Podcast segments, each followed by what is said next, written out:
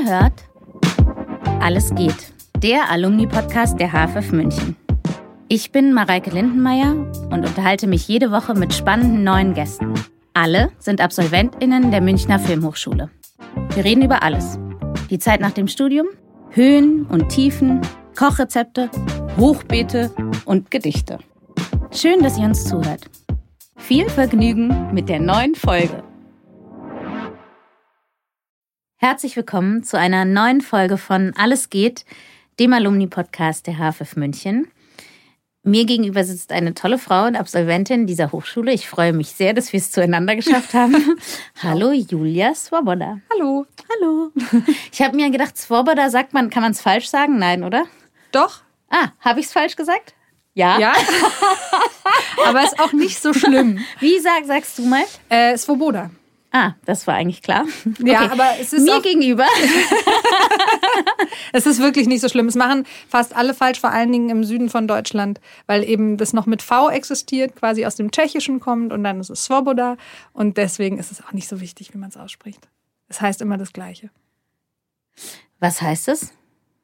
Freiheit oder so eine innere Gelassenheit, so eine innere Freiheit, so eine Offenheit.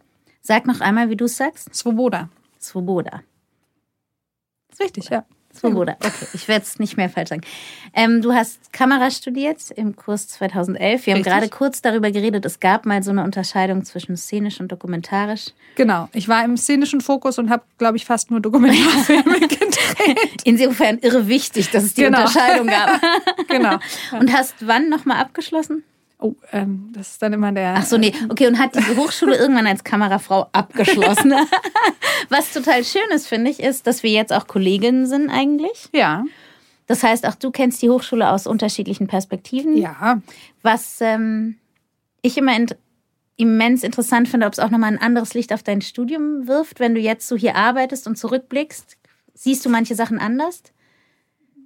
Du meinst jetzt sozusagen Sachen, die ich hier hätte lernen können oder die ich, die ich nee. anders hätte machen können oder inwiefern anders? Nee, gar nicht so, sondern erstmal, dass du manche Sachen so in der Rückschau anders verstehst oder interpretierst, seit du auch Teil der Mitarbeitenden bist, ja? Also seit du weißt, wie so das Ganze dahinter funktioniert, ob du ein paar Dinge in deinem Studium so anders reinterpretierst sozusagen oder anders verstehst oder nachvollziehen kannst, wie sie passiert sind. Ja, doch, auf jeden Fall. Wobei ich sagen muss, dass ich, glaube ich, in meinem Studium wirklich auch sehr, also ich, ich hatte da keine Hürden oder so. Also ich hatte nicht das Gefühl, dass die Hochschule mich da irgendwie besonders drängt abzuschließen oder mir irgendwelche Steine in den Weg legt, sondern ganz im Gegenteil. Ich hatte eigentlich gerade auch in der Abteilung äh, total das Gefühl, dass da, äh, dass man da eigentlich sehr gefördert wird in dem, was man macht. Deswegen gibt's jetzt nicht so was, wo ich irgendwie dann denke, weil ich bin jetzt in der Verwaltung, wo ich dann irgendwie denke, so, ach so, deswegen durfte ich damals nicht so und so machen oder so, sondern es war eigentlich immer, also so,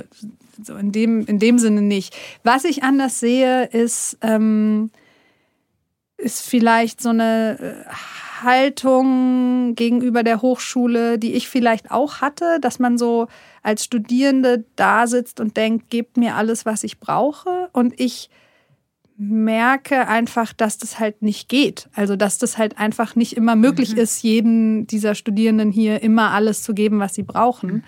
Und dass es halt doch auch einfach eine Hochschule ist und kein, ähm, weiß ich nicht, kein Wunschkonzert oder so. Ne? Also es ist halt, und das merke ich so auch im Nachhinein, gibt es dann schon auch so Sachen, wo ich denke, so ja, da ist auch einfach, da ist die Haltung irgendwie so verblendet.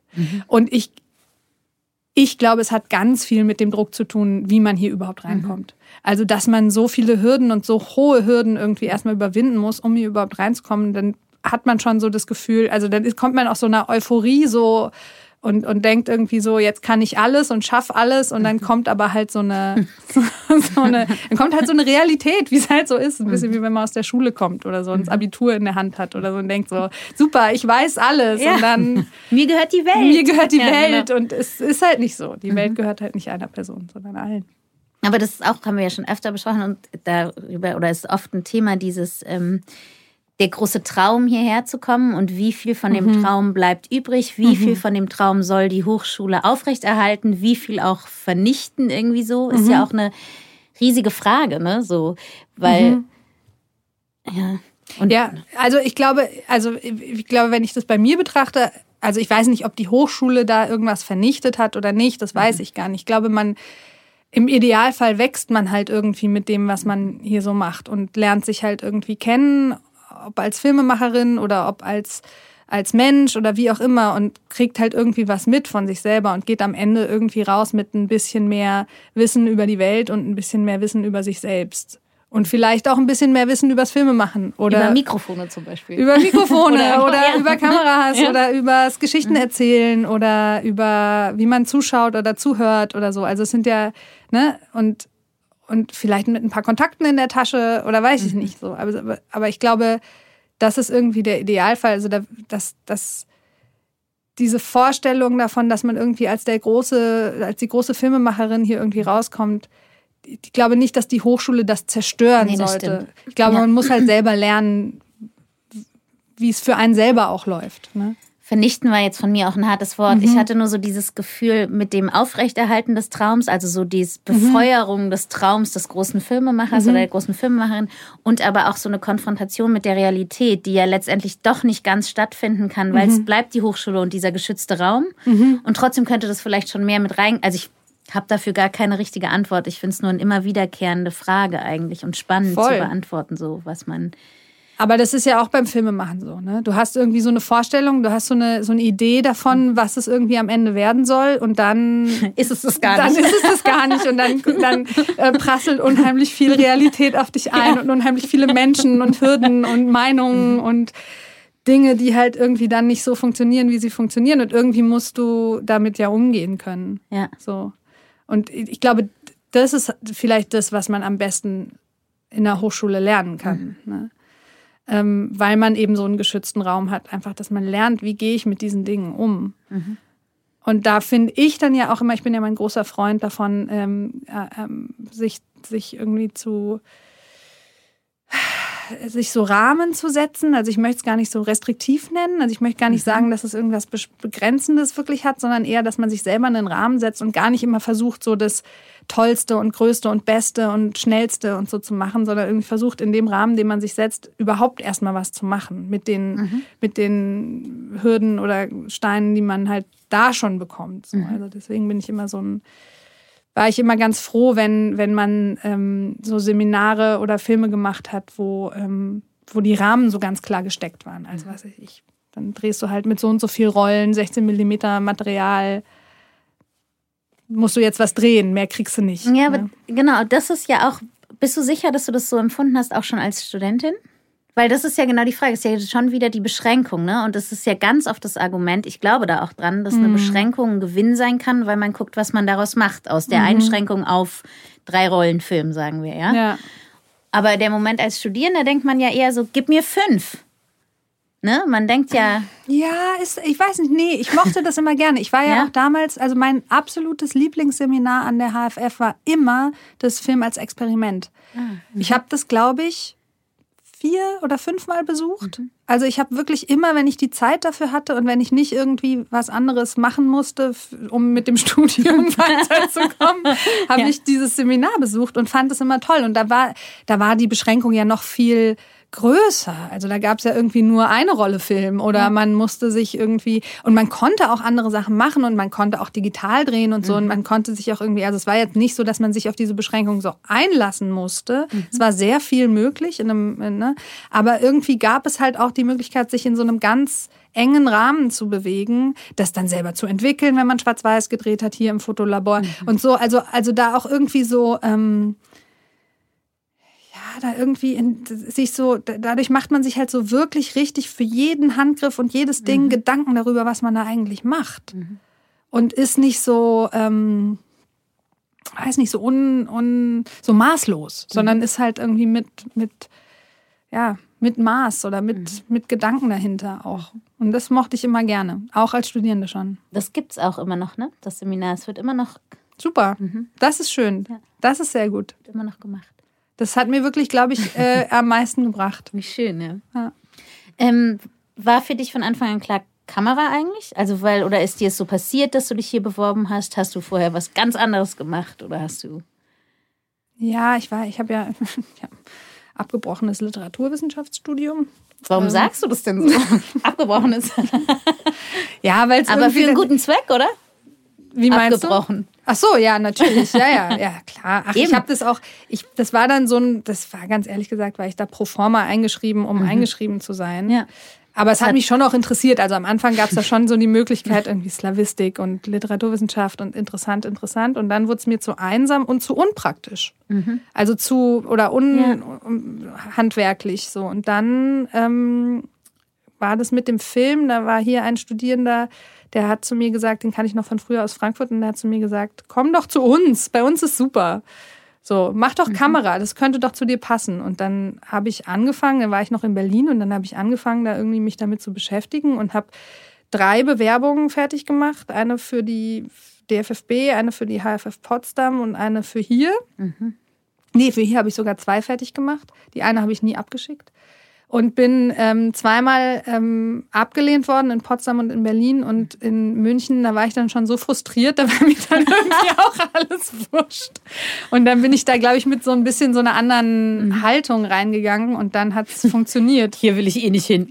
Nee, es war eher so, ihr wollt mich ja eh nicht. Ihr wollt mich doch Ja. auch nicht, so, dann lasst mich halt alle in Ruhe. Ja, dann rede ich halt mit euch, aber was wollt ihr denn eigentlich von mir? Und dann wurdest du angenommen und musstest auch kommen. Und dann wurde ich angenommen und musste kommen und dann musste ich irgendwie dieses Studium machen Ja. ähm, und musste Kamerafrau werden. Nein, das klingt jetzt irgendwie gemein. Nee, ich habe mich natürlich sehr gefreut und bin auch mit großer Freude hierher. Ähm, Berlin-München ist immer ein Schritt, ne? Berlin-München ist ein Schritt. Die in Berlin haben gesagt, also es ist ja super, dass du an der Filmhochschule angenommen bist, aber München? Und nach zwei Jahren wollte ich hier nie wieder weg. So und dachte, ich bleibe in München für immer. Es ist so schön hier. Ist es noch so? Ja, auf jeden Gut, Fall. ja. Ich bin, naja, ich Schön. bin auf jeden Fall ein großer München-Fan geworden mit all seinen Problematiken und all seinen wunderschönen, vor allen Dingen ähm, naturnahen Seiten. Es ist halt ein toller Ort irgendwie. Genau, und dann bin ich halt Kamerafrau geworden. Ja, die Kamera, weiß ich nicht. Es hat mich, habe viel fotografiert früher und fand so diesen ganzen, ähm, diesen ganzen Prozess dahinter halt immer interessant. Also dieses sowohl den chemischen Prozess beim selber entwickeln und selber irgendwie vergrößern, als auch so dieses ganze sich da irgendwie so durchgucken und sich überlegen, was gucke ich denn da eigentlich an und ähm, wie, wie kann ich das irgendwie, wie kann ich das darstellen oder wie kann ich die Kamera noch irgendwie zwei Zentimeter nach rechts rutschen und dann ist es plötzlich viel schöner im Bild oder so. Also so, dass man so halt sowas auch so zuguckt. Ohne dass die Regie es merkt. Ohne dass die Regie es merkt. ja, genau. ne? Immer so. Dieser Ah, Ausschnitt so ein könnte ein bisschen, bisschen. schöner sein. Ja, genau. ähm, ja, also so, aber so, aber ich meine halt, ne, also so dieses, dieses doch sehr detaillierte und sehr genaue Gucken ist, glaube ich, was, was ich, was ich schon immer sehr gerne mochte. Ich habe auch früher total viel Fernsehen geguckt, das möchte ich mal kurz sagen, als Kind. Und meine Eltern waren immer so, du guckst zu viel Fernsehen, du guckst. Aber ich glaube, eigentlich habe ich damals schon gerne einfach Filme geguckt und zugeguckt. Ich glaube, dass es mir total viel gegeben hat. Weißt du was, das finde ich total beruhigend, weil für mich so als, aber genau, das ist Ja. jetzt sehr persönlich, aber das finde ich ziemlich gut, dass Ja. du sagst. Aber du hast jetzt auch schon zum zweiten Mal gesagt, dieses genaue Hinschauen Mhm. und auch mit der Hochschule, dass man hier so lernt, zu schauen und zu hören. Und ich meine, Mhm. das ist, glaube ich, eine der wichtigsten und schönsten Eigenschaften für alle Menschen überhaupt, weil man, weil das wichtig ist, dass man hinschaut und hinhört. Auf jeden Fall, Und ja. ähm, genau, das musste ich jetzt nur einmal noch sagen, weil du es auch so gesagt hast, dass du so hinschauen. Ja, und zuschauen halt, ne? Also ich Beobachten, glaube, ne? beobachten, ja. Ich glaube, das ist auf jeden Fall was, was, was man lernen kann, wenn man sich drauf einlässt. Mhm. Zuschauen und zuhören. Und, dann aber ja auch noch, was ich interessant finde, diesen Schritt, dass man das, was man beobachtet, auch benennen kann, ne? Beobachten und beschreiben. Genau, also Mhm. dass man sagen kann, was man sieht oder und was man daran ändern. Das wäre ja eigentlich, also wenn wir schaffen würden, dass alle, die hier studieren, sagen können, was sie sehen und was sie, oder? Das wäre doch gut. Mhm. Das wäre sehr gut, was sie sehen und was sie hören, ja. Mhm. Vor allen Dingen, wenn es erstmal auch ein, wenn es erstmal auch wertfrei ist. Ja. Mhm. Ne? Also wenn man erstmal einfach sich darauf einlässt, was da ist oder nicht ist. Genau. Das ist was, was man beim Dokumentarfilm sehr viel macht. Ja. Ne? Also du bist eigentlich ja oft in einer Situation, wo du einfach nur zuhörst oder einfach nur mal guckst, was passiert eigentlich als nächstes. Ja. Und gar nicht schon mit so einem Gefühl reingehst, ich möchte, dass das und das passiert. Ja. Das finde ich auch am schwersten ähm, beizubringen oder so, dass man die Dinge erstmal nur beschreibt und nicht bewertet, ne? Mhm. sondern erstmal sagt, ich sehe eine Frau, die durch eine Tür geht. ja? ja. Und ähm, dass man damit anfängt. Ich glaube, weil das dann immer so banal klingt, so schnell, hat man davor auch Angst am Anfang an der Hochschule manchmal. Mhm. Ne? Dass wenn man hier, also vielleicht ist es auch eine Interpretation von mir, ich habe manchmal das Gefühl, man denkt dann, man ist hier und man alles muss immer so, man hat so ein bisschen Angst vor Banalität auch, ne? Ja, total. Also, und man darf auf keinen Fall was Kleines, Banales, Dummes sagen. Man muss immer so. Es muss immer eine Bedeutung Genau, sein. und davon geht aber ganz viel verloren auch. Ja. Glaube ich. Von diesem ganz klaren Beobachten und erstmal erkennen, was passiert. Ja, ich glaube, es würde einem halt auch für, sie, für, für einen selber ja auch so viel helfen, wenn man das kann. Ne? Also, dass man auch für sich selber beschreiben kann, wie geht's mir eigentlich in der Situation, was ist mit mir los und mhm. ähm, was will ich eigentlich dann davon? Also, ne, also du, mhm. wenn du, wenn du dich erstmal darauf einlässt, zu beschreiben, was einfach nur ist, mhm. oder zu sehen überhaupt, was einfach nur ist, mhm. dann kannst du viel besser mit der Situation dann auch umgehen mhm. oder irgendwie das auch annehmen, dass es halt so ist. Ja. So, ich glaube, das hilft einem auch, weil ich, ich hatte das Gefühl immer hier, auch an der Hochschule, auch bei mir selber, wenn du halt immer gleich so eine Bedeutung in allem drin hast, dann wirst du auch sehr schnell sehr unsicher. Mhm. Weil, Weil du, du stehst ja immer unter so einem Druck, Leistungsdruck, dass du was genau, erfüllen musst. Ja? Genau. Ja. Und das ist halt so schade, weil, weil eigentlich ja das Schöne irgendwie darin passiert, wenn man, wenn man, wenn man den Druck rausnimmt oder wenn man mehr zu sich selber kommt. So, ne? Total. Aber das vielleicht schließt auch wieder an, wo wir schon kurz waren, mit dem, dann ist man so hier und man denkt so, hallo, die Welt gehört mir und jetzt bin ich wer und jetzt muss ich auch aber wer sein und wen so darstellen. Ja. Ja. Wahrscheinlich muss man alt und weise, wie wir beide werden. Jetzt klingen wir so alt, ne? Find ja, ein bisschen. Genau. Schau, wir machen so einen Bogen, so einen ganz charmanten. weil was ich irre interessant finde, ist, ähm, und das habe ich ja ehrlich gesagt nur hinterhältigst auf dem Flurfunk ja. ähm, zugefunkt bekommen, dass du absolute Pilzexpertin bist. Also ich bin nicht absolute, absolute Pilzexpertin. schon. Ich streiche sofort das Wort absolut raus. Ähm, ich kenne mich recht gut mit Pilzen aus und ich habe ein großes Interesse und ich besuche Seminare, um mich noch besser mit Pilzen auszukennen. Und in diesen Seminaren sind, sind absolute, sind absolute Pilzexperten. ja, tatsächlich. Ja. Wie, wie kamst du zum Pilz? Das ist schon wirklich, das ist, glaube ich, länger drin in mir als die Fotografie. Das ist, ähm, äh, das hat mir mein Vater beigebracht. Wirklich? Ja, ja. Ich bin mit meinem Vater früher als Kind in den Wald gegangen und da war auch schon ganz viel ähm, erstmal nur angucken und beschreiben. Weil du im Wald, da, was da alles wächst, wenn du das nicht richtig beschreiben kannst, dann im schlimmsten Fall stirbst du, so, wenn du es isst. Und das muss man halt lernen. Und mein Vater, der hat mir sehr genau zum Beispiel erklärt, woran man Täublinge erkennt. Und Täublinge äh, muss man dann zum Beispiel, wenn man sie einmal erkannt hat, im Wald noch probieren. Oder muss nicht, aber man kann sie probieren.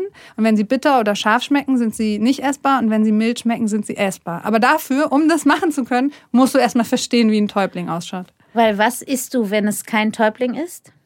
Alles Mögliche könntest du essen, zum Beispiel. Ein, Aber was nicht, sieht dem Täubling ähnlich, dass ich ihn verwechseln könnte? Naja, wenn, würden jetzt natürlich alle absoluten Pilzexperten aufschreien, wenn ich das sage. Aber im schlimmsten Fall verwechselst du das mit einem grünen Knollenblätterpilz, wo ein kleines bisschen schon reicht, um dich zu töten. Gibt es in deutschen Wäldern Pilze, mit denen ich mit denen ich vor allen Dingen, mit denen man Menschen vergiften könnte. Ja. Auf jeden Fall. Ja, ja. Richtig viele sogar. Und zwar richtig tödliche. Und zwar auch solche, die so hinterhältig tödlich sind. Ne? Also die dann so, ja, ja. Was heißt hinterhältig tödlich? Naja, zum Beispiel der grüne Knollenblätterpilz ja. ist ein Pilz. Ähm, das ist so der bekannteste tödliche Giftpilz in, in äh, Deutschland und der ist, ähm, der macht erstmal Magen-Darm-Beschwerden nach einer Latenzzeit von, glaube ich, vier bis sechs Stunden oder so. Mhm. Und ähm, dann geht es dir erstmal wieder besser. Und dann zerstört er deine Leber. Und zwar nachhaltig. Also das Gift. Also man stirbt an Leberversagen dann? Du stirbst an Leberversagen, ja. Wahnsinn. Und das Einzige, was dir dann noch helfen kann, wenn das angefangen hat, ist tatsächlich eine Transplantation. Und das, äh, also das, mhm. genau, und, und der ist richtig, der ist richtig hinterhältig. Wie sieht der aus? Kannst du ihn beschreiben? Ah, der, okay. ja, das ist immer schwierig. Am besten schaut man sich das tatsächlich an in der Zeichnung oft, aber mhm. der hat, also der, der, der hat, wo fangen wir an? Fangen wir beim Hut an. Der hat einen Hut, auf dem Hut sind oft Schuppen, das sind Teile des Gesamtvelums, also der Gesamthülle. Und diese Gesamthülle entsteht aus einem, der kommt aus so einem Ei. Und dieses Ei oder diese Knolle, deswegen heißt er auch Knollenblätterpilz, die platzt auf. Und dann kommt eben der Pilz da raus und oben auf dem Hut sind dann oft noch so Schuppen zu sehen. Und die sind Reste von diesem Ei? Die sind Reste von diesem Ei. Die können aber auch weggewaschen sein. Und unten hat der, äh, unten, äh, unterhalb des Huts hat er weiße Lamellen, ist auch ein Weißsporer. Das heißt, man, wenn man den, das, also Sporenpulver, das da rauskommt, bleibt immer weiß. Da- Dadurch bleiben auch die Lamellen immer weiß. Das ist ein wichtiges Unterscheidungsmerkmal zum Champignon zum Beispiel. Weil der Champignon ein Braunsporer ist. Oh Gott, das wird jetzt so ein, so ein Detailgespräch. Und die, aber warte mal, wenn, nur weil die Lamellen weiß oder braun sind, sind sie nicht ein weiß oder ein braun Sporer. Oder Das doch? stimmt, ähm, das stimmt. Erstmal Ah, so stimmt es, genau. Aber man, also die Lamellen haben auch eine Farbe oder können auch eine Farbe haben. Die meisten Lamellen sind weiß oder gelblich. Mhm. Ähm, und beim, beim, oder die, also die vom Knollenblätterpilz sind immer weiße Lamellen und ein weißes Pulver. Das heißt, die färben sich nie anders. Mhm. Und beim äh, Champignon zum Beispiel sind es, glaube ich, auch weiße oder rosa Lamellen Mhm. und die färben sich aber braun. Ah, mhm. Wegen Und was für ein Sporer ist der? Ein Braunsporer. Braunsporer. Und Sporer heißt, das sind die Samen, die der. Nee. Das sind die, ja doch, im Prinzip. Also Samen, in sagt man nicht, aber damit, genau, womit der Pilz sich weiter ver verbreitet. verbreitet. ja, genau. Das fällt aus den Lamellen oder aus den Röhren eben raus, die bilden sich da und dann wird das halt wie so ein Staub. Ne? Also wie so ein, kann man auch, wenn man den Pilzhut abschneidet, dann kann man den auf ein Blatt Papier legen und über Nacht liegen lassen und am nächsten Tag wegnehmen, dann siehst du das Pulver, das da rausgefallen ist aus den Lamellen oder aus den Röhren. Und könnte ich aus diesem Pulver was züchten? Nein. Nee, so einfach ist es, glaube ich, nicht. Wobei ich weiß nicht genau, wie es, mit- also es kommt auch sehr auf den Pilz drauf an. Ich weiß jetzt nicht bei Champignons, die sind, wachsen, glaube ich, auf allem, was du ihnen gibst, so ungefähr. Oder es gibt auch Pilze, die du, also es gibt, ähm, es kommt sehr darauf an, was der Pilz halt so ähm, zersetzen möchte. Also ob er irgendwie Nein, ich. Ja. ob er, ob er totes Holz zum Beispiel zersetzen möchte oder totes äh, organisches Material. Also was er isst quasi Ja, ja. so, ne? Und es gibt halt die, die Pilze, die halt eben sowas wie, wie totes Holz zersetzen und es gibt die Pilze, die eher so, ähm, die in Symbiose mit, mit Wurzeln von Bäumen leben.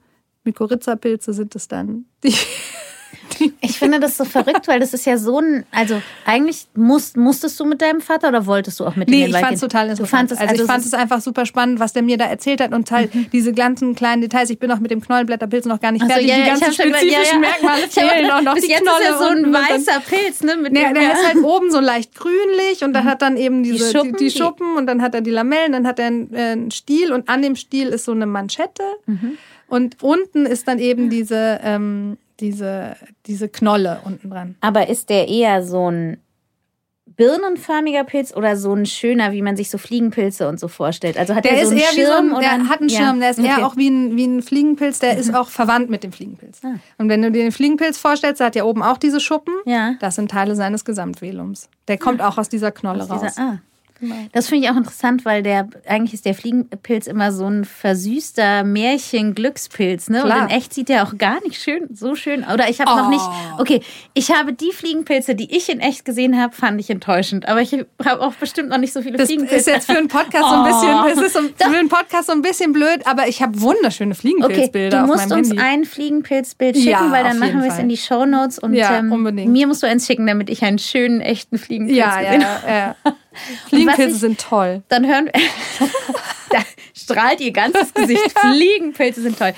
Sind Fliegenpilze tödlich? In bestimmten ich Mengen glaube, in bestimmten Mengen auf jeden Fall Ja. können sie so, zu sowas wie Herzversagen führen. Mhm. Aber sie sind nicht, sie haben nicht dieses äh, das gleiche Gift wie der, wie der grüne Ja. Knollenblätterpilz. Ich muss jetzt noch ganz kurz, dann hören wir auch auf mit den Pilzen. Aber was ich interessant finde, ist, das habe ich auch über dich gelernt, es äh, gibt eine Pilzsprechstunde in München. Und wenn ich genau, also eine Pilzberatung. Das ja. heißt, wenn ich meine Pilze gesammelt habe, gehe ich dahin. Ja. Und ich verstehe nur nicht, wie das ähm, funktioniert, weil wie lange bleiben Pilze frisch, wenn ich sie gesammelt habe, bis ich da hingehen kann und sie essen kann? Ja, das, das ist tatsächlich ein bisschen problematisch, weil ich glaube, die Pilzberatung in München ist immer nur montags.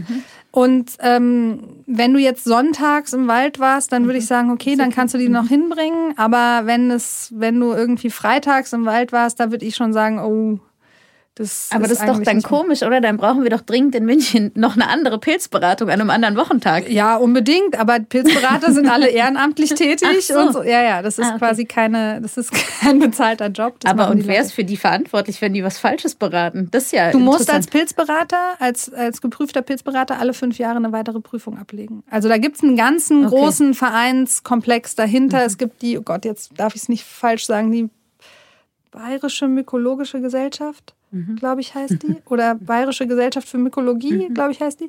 Ähm, äh, die zum Beispiel, also bei denen mache ich auch Kurse ähm, die, und die bieten das an und die prüfen immer wieder ähm, auch die Pilzberater. Also du kannst nur dich als Pilzberater auch äh, äh, quasi tätig werden, wenn du von den, äh, also jetzt in Bayern von den bayerisch, von der Bayerischen Mykologischen Gesellschaft eben, kannst du dann ein, ein offizieller, offizieller Pilzberater, Pilzberater sein. Okay, das ist echt genau. ja, verrückt.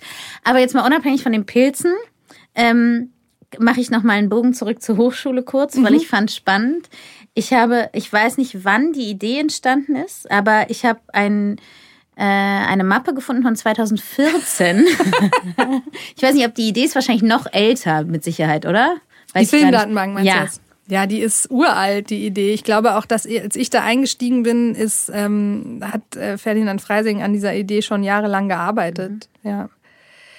Ich bin so ein bisschen, ähm, ich hab, ich bin da damals einfach eingestiegen. Ich habe dann einfach mitgemacht und Ich mag das gerne. Ich war einfach im Wald und da waren Pilze und dann hat mich die HFF genommen, dann bin ich Kamerafrau geworden, dann gab es eine Filmdatenbank. so, jetzt sagst du noch mal, was machst du hier an der Hochschule? naja, Sie okay. ist die Pilzberaterin der Hochschule und arbeitet irgendwas mit der Filmdatenbank, glaube ich. Nee, irgendwie ist die dann an mir hängen geblieben, diese Filmdatenbank. Nein, ich habe das gerne, also der Ferdinand hat mich damals irgendwie damit reingeholt und ich, wir haben das dann zusammen äh, irgendwie konstruiert oder uns ausgedacht, wie das zu sein hat. Und wobei der Ferdinand da immer federführend war und ich dann dazu gearbeitet habe.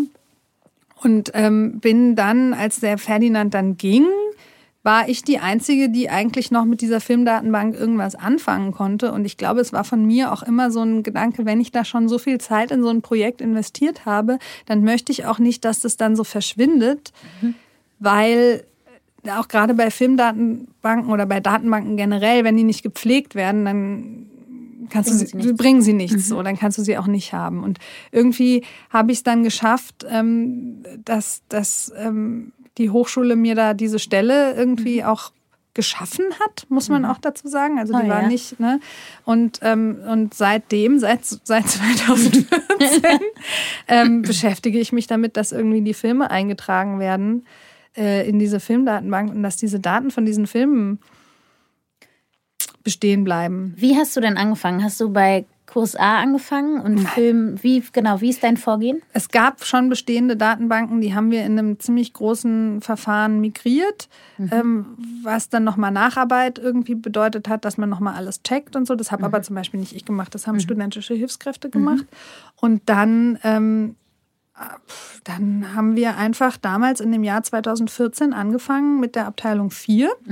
Und die Abteilung 4 hat dann äh, von mir, äh, alle Studierenden haben regelmäßig E-Mails bekommen, bekommen sie auch immer noch, ähm, wo drin steht, dein Film fehlt in der Datenbank, bitte eintragen. Wie findest du raus, dass er fehlt? Naja, es gibt ja so große Produktionsnummernlisten von, jeden, von allen Abteilungen, zu denen habe ich Zugriff und dann gucke ich, welcher Film hat welche Produktionsnummer. Und wenn da, sobald da ein neuer Film ist, ähm, schreibe ich die an und sage, bitte eintragen. Aber und du checkst auch, ob alle alten drin sind? Mm, Wir haben es jetzt, also die Abteilung 1 hat ja auch eine große Filmdatenbank. Ähm, wir haben es jetzt aufgeteilt, dass die quasi für die Filme bis 2009 zuständig sind und jetzt die Filmdatenbank ab 2010. Zehn. Okay. Und wir checken auch alte Einträge und wir tragen auch Filme ein. Also ich habe hab eine studentische Hilfskraft und wir tragen Filme, alte Filme auch ein anhand von DVDs, wenn die Leute nicht mehr erreichbar sind, die wir fragen können nach den Daten. Weil ja auch viele schon abgeschlossen haben. Also 2010 ist ja schon sehr lange her. Sehr. Naja, Irrsinnig lange. her. irrsinnig lange her. Aber ähm, wer hat Zugriff auf die Datenbank? Naja, Zugriff auf die Datenbank hat eigentlich jeder. Zugriff auf die Daten ist dann wieder so ein bisschen beschränkter. Also was könnte ich nachschauen, Wenn ich jetzt keine, wenn ich nicht Mitarbeiterin wäre, ja, könnte ich als ganz externe, äh, als Produktionsfirma oder so, hätte ich Zugriff auf die Nein. Datenbank? Nee. Nee. Also es ist wirklich ein internes Tool im Moment. es ist ne? ein internes nicht- Tool, ja. Und es ist halt auch dafür da, dass halt einfach an irgendeiner Stelle diese Daten halt gesammelt werden. Es ist ja total verrückt, dass das vorher noch nicht passiert ist. Eigentlich. Ja, oder halt immer nur so halbscharig. Und nie alle zusammen. Und nie so, alle ne? zusammen, ja. genau. Und das ist halt dann so, so doof. Und das wird sich auch nochmal ändern. Da passiert ja jetzt auch wieder ganz viel mit dem, was alles so hochschulinterner sind. Aber ähm, genau. Und, Mit dem äh, und dem mit dem ähm, äh, genau. Und ähm, Wenn man die Folge rückwärts hört, kann man es verstehen. Ne, und also das das wird auch nochmal irgendwie eine Migration geben. Und ich, f- äh, äh, ich arbeite einfach daran, dass zumindest das Projekt, was der Ferdinand und ich damals angefangen haben, dass die, die laufenden Filme, die laufenden Produktionen, dass das halt nicht irgendwo verschwindet. So. Und ähm, das ist manchmal sehr mühsam und es trifft auch manchmal auf großes Unverständnis. Ähm, aber ich beiß mich da irgendwie durch. So. Also es ist aber auch das, was im, womit man die Studierenden immer auch davon überzeugen kann, ist, aktuell werden diese Sachen halt noch auf der Website ausgespielt. Nicht alle Daten natürlich, sondern nur die, die, sage ich mal, öffentlich sowieso zugänglich wären. Ähm, also sowas wie eine Synopsis oder Teamdaten oder so. Hm. Genau, das wird auf der äh, Website ausgespielt und da ist es natürlich für jeden verfügbar. Und da kann jeder dann auch sehen, ah, der Film so und so ist von dem und dem, dann und dann Mit den und den Leuten. Ne? mit den und den Genau. Leuten gedreht. Unter Alumni ist das gar irgendwie, oder? Nee, Ist ich glaube unter Archiv? Filme. Unter Filme, oder mhm. Filmarchiv oder so, das weiß ich nicht genau. Ja, da kann man das sehen. Ja. Ich mache das noch, solange ich da bin und dann danach. Und dann? Ja, und dann. Soll ich dir was Erschreckendes sagen? Wir haben gar nicht mehr so viel Zeit. Das Gute ist, du Ah. bist die Erste Ja. eigentlich, oder vielleicht nicht die allererste, aber zumindest in meiner Erinnerung gerade, die eigentlich meine letzte Frage, was würdest du Studierenden raten, schon so ein bisschen, da haben wir so viel drüber geredet, dass Naja. ich die, diese letzte Frage habe ich gefühlt jetzt an den Anfang mit Sehr ähm, gesetzt und deswegen, genau, Super. wüsste ich irre gerne noch was und dann. Aber du gehst ja nicht ganz hier weg, oder? Weil die Filmdatenbank brauchen wir ja noch die nächsten 2000 Jahre. Ja, aber ich werde noch nicht mehr 2000 Jahre leben. Ähm, ja, ich, nee, ich gehe tatsächlich wahrscheinlich, so wie es aussieht, ähm, 2025 dann ganz weg aus der HFF und ähm, werde dann direkt in mein Anerkennungsjahr zur Erzieherin wechseln, hoffentlich. Und wie kam die Erzieherin zu dir? Tja, wie kam die Erzieherin zu mir? Vielleicht hat es auch ganz viel mit Beobachten und Beschreiben zu tun, habe ich vorhin mal gedacht. Ähm, ich habe überlegt, was ich machen kann nach der Hochschule und habe in diesen Corona-Jahren ähm, gemerkt, dass mir dieses Filmemachen zwar fehlt, das Filmemachen selber, aber das Ganze drumherum überhaupt nicht fehlt. Also dieser ganze das Ganze, wie finanziere ich das? Oder was muss ich alles organisieren? Also und wie komme ich überhaupt an Projekte? Und mit wem muss ich mich jetzt irgendwie connecten? Und was ist irgendwie auf welchen auf welche Premiere muss ich gehen oder so? Oder ne? Das hat mir überhaupt nicht gefehlt, ganz im Gegenteil. Es hat mich total beruhigt, dass es weg war. Und dann habe ich überlegt, okay, was, was ist es denn, was mich noch interessiert, was ich irgendwie machen könnte? Und da kam irgendwann die Sache, entweder ich mache irgendwas mit Pilzen und, und Pflanzen und Biologie oder ich mache irgendwas mit Kindern. Und dann habe ich angefangen, in einem Waldkindergarten ein Praktikum zu machen und habe gemerkt, Was mit Pilzen und Genau, Kindern? ich hab gedacht, vielleicht kann ich es kombinieren. Und dann habe ich äh, mit äh, Kindern im Wald mir Pilze angeguckt und habe gemerkt, das macht mir total Spaß und es gibt mir ganz viel. Und ähm, das mache ich jetzt seit ja seit fast einem Jahr. Mache ich das regelmäßig, dass ich Nebenbei noch. nebenbei unbezahlt, dass ich ähm, ähm, im Kindergarten bin und mit den Kindern irgendwie meine Zeit verbringe und sehr viel beobachte und beschreibe. Weil man, glaube ich, das irgendwie so das A und O ist, wie Kinder Die Welt entdecken. die Welt entdecken und wie man auch selber Kinder entdeckt. So, ne? Also du musst ja als Erzieherin auch beobachten und beschreiben. Ja. Permanent. So, Und ne? da muss ich auch noch was Abgeklatschtes sagen, aber es ist irgendwie auch, es hilft einem ja vielleicht auch nochmal als Erwachsener, wie Kinder so die Welt sehen und was sie sehen, auch nochmal anders hinzugucken. So. Ja, absolut. Und dann ja, Kinder gucken sehr genau hin. Mhm. So.